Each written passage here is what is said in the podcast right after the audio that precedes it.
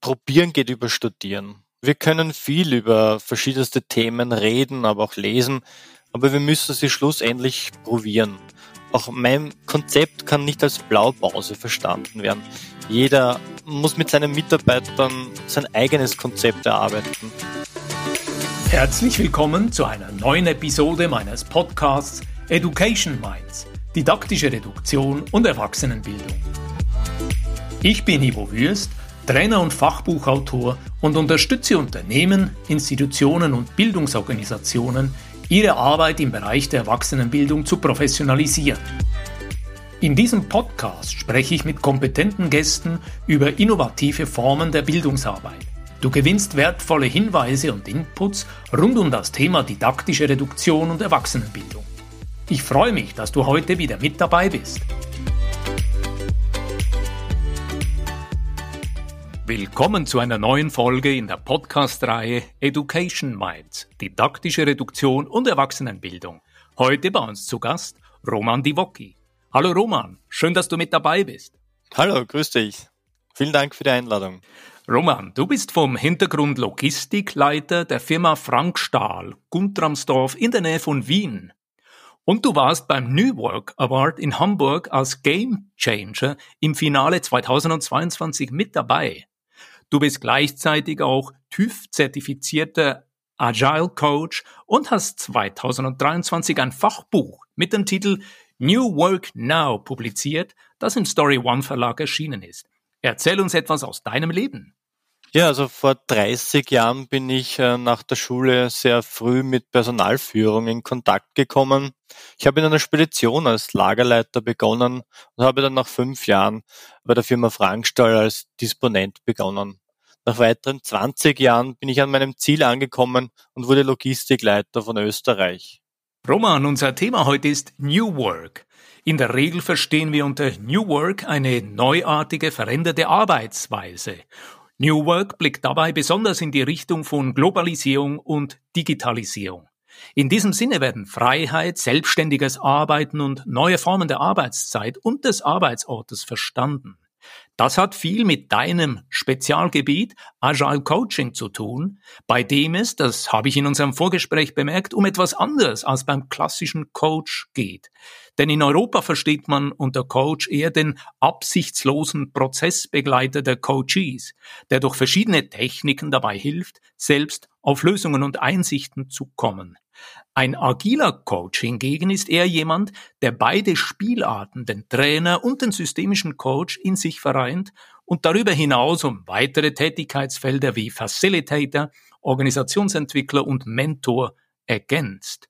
Idealerweise kennt er sich aus eigener Erfahrung mit agilen Methoden, Werkzeugen, Werten und Prinzipien aus und unterstützt seine Coaches. Im Gegensatz zu klassischen Coaching sind dies ja meist große Gruppen, Teams, Abteilungen, Projekte oder komplette Organisationen. Er unterstützt sie dabei, agile Arbeitsweisen zu erlernen und agile Werte zu verinnerlichen. Didaktisch reduziert könnten wir sagen, ein Agile Coach oder auf Deutsch eben agiler Coach ist folglich eine Person, die Organisationen dabei unterstützt, anpassungsfähig und selbstlernend zu werden. Das Ergebnis der Arbeit von einem agilen Coach sind dann einerseits geänderte Prozesse in einer Organisation und andererseits auch eine Organisation, die ihre Prozesse bei Bedarf selbstständig ändert. Doch neben veränderten Prozessen geht's ja noch weiter. Oft hat sich so der Wunsch, dank der Unterstützung durch den agilen Coach in der neu gelebten Zusammenarbeit auch die gelebten Werte, die Glaubenssätze, die Fähigkeiten und das Wissen der einzelnen Personen in der nun selbstlernenden Organisation geändert. Roman, lass uns mit einer sehr persönlichen Frage starten. Du bist heute Logistikleiter in einem namhaften österreichischen Stahlhandelsunternehmen mit Niederlassungen in gleich mehreren Ländern.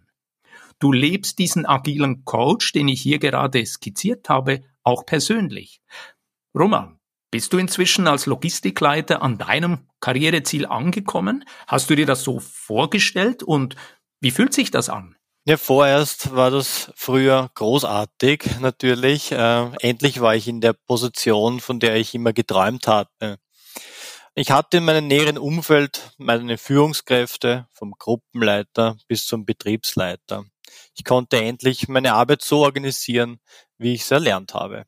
Doch nach zwei Jahren in meiner neuen Position habe ich so eine Art Sand im Getriebe verspürt. Ich habe bemerkt, dass sich die Menschen in ihrem Verhalten in meinem Umfeld verändern, nur weil ich hierarchisch gestiegen bzw. befördert worden bin. Du sprichst diese Beförderung an und mich nimmt hier Wunder, wie hast du die Veränderungen im Anschluss an diese Beförderung bei den Mitarbeitenden beobachtet oder festgestellt? Wie genau hat sich ihr Verhalten dir gegenüber verändert? Na, ich habe es zum Beispiel bei kleinen Alltagssituationen bemerkt. Ähm, wenn man zum Beispiel zum Kaffeeautomaten kommt und die Mitarbeiter gingen wortlos weg.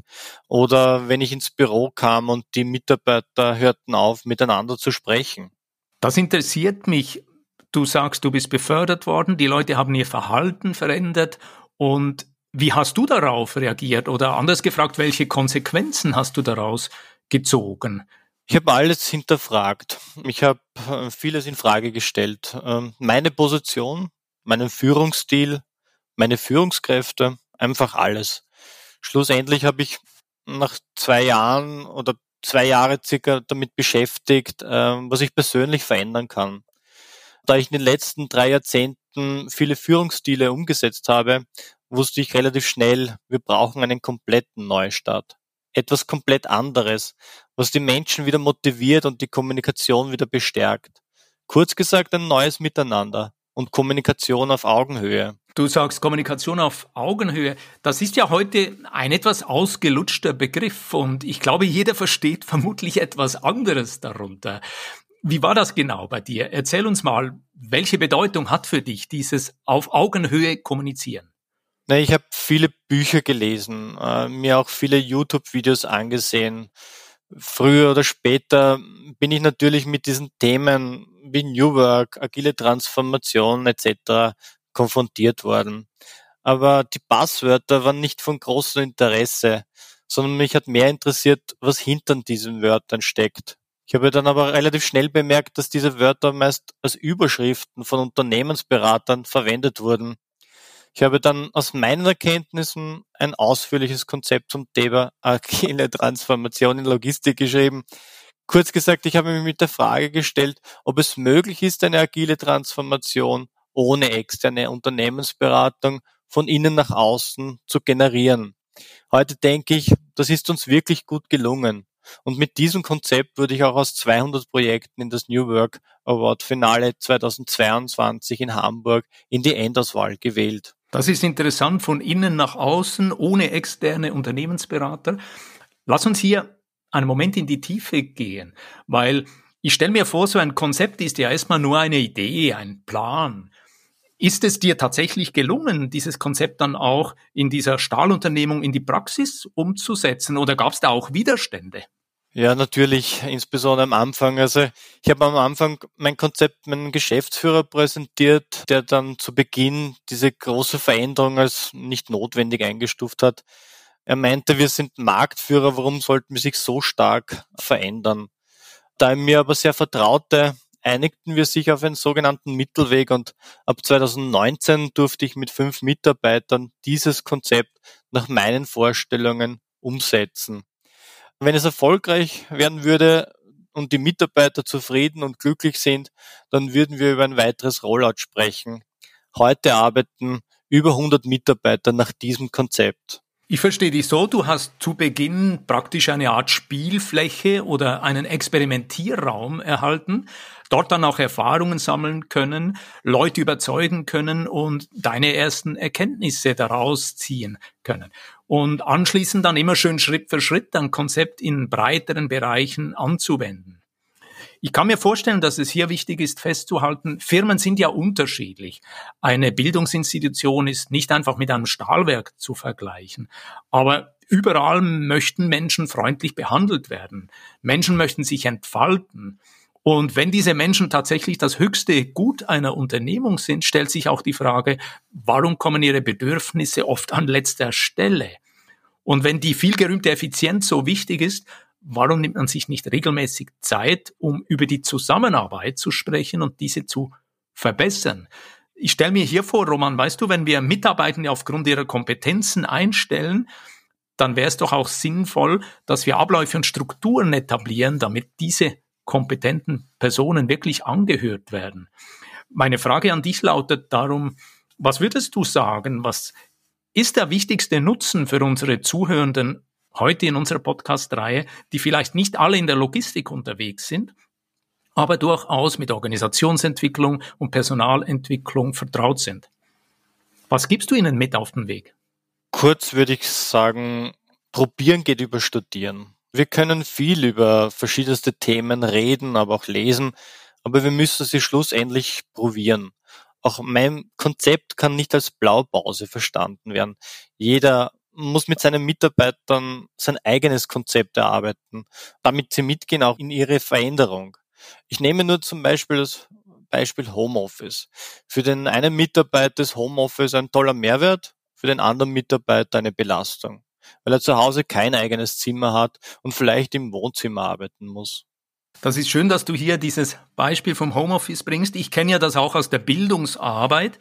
Da hatten wir in den letzten drei Jahren auch viele hybride Situationen, wo einzelne Studierende von zu Hause aus mitgearbeitet haben. Und da gab es auch Studierende, die gesagt haben, für mich ist es am schönsten, wenn ich von der Familie weg kann, in den klassischen Raum konzentriert arbeiten, aber zu Hause, da läuft zu viel. Das heißt, die Leute sind wirklich unterschiedlich unterwegs. Ich würde gern an dieser Stelle einen Moment die wichtigsten Erkenntnisse aus unserem heutigen Gespräch zur agilen Transformation zusammenfassen. Und ich werde dir dann den Ball zuspielen und fragen, ob es noch Ergänzungen gibt. Ich habe so verstanden, Roman, die Transformation gelingt am besten, wenn wir tatsächlich Kommunikation auf Augenhöhe praktizieren. Ich habe für mich auch mitgenommen, es braucht so ein Grundvertrauen durch die Vorgesetzten, durch die Mitarbeitenden. Und ich stelle mir vor, damit dieses Vertrauen möglich ist, braucht es eine klare Vision, die vorausgeht. Und schließlich habe ich auch verstanden, es braucht die Unterstützung durch die Geschäftsleitung. Wie siehst du das? Gibt es Ergänzungen von dir? Probieren geht über Studieren. Du fasst das wunderbar didaktisch reduziert auf den Punkt. Lieber Roman, vielen Dank für dieses Gespräch. Wo findet man Informationen zu deinen Angeboten? Wie kann man sich mit dir verbinden? Ja, also allgemeine Informationen über mein Unternehmen findet man auf www.frankstall.com. Verbinden, vernetzen kann man sich natürlich per LinkedIn auf meinem Profil, aber auch natürlich äh, über mein Buch äh, bekommt man mehr Erkenntnisse über das, äh, was wir in den letzten vier Jahren gemacht haben. Das Buch äh, heißt New Work Now und wurde im Story One Verlag äh, verlegt. Vielen Dank für diesen Hinweis. Wir werden das unten in den Show Notes aufnotieren. Ich bedanke mich für das feine Gespräch und gerne wieder. Vielen, vielen lieben Dank für die Einladung und die Möglichkeit, äh, die agile Transformation Logistik zu präsentieren. Danke, Yvonne. Wenn dir diese Podcast-Folge gefallen hat, dann freue ich mich über einen Like und eine positive Bewertung auf Apple und Spotify. Mehr Informationen zu mir und meiner Arbeit findest du auf www.education-minds.com und auf LinkedIn. Alle Links findest du immer auch in den Show Notes. Ich freue mich, dich auch in der nächsten Episode wieder mit dabei zu haben. Bis dann, dein Gastgeber Ivo Würst.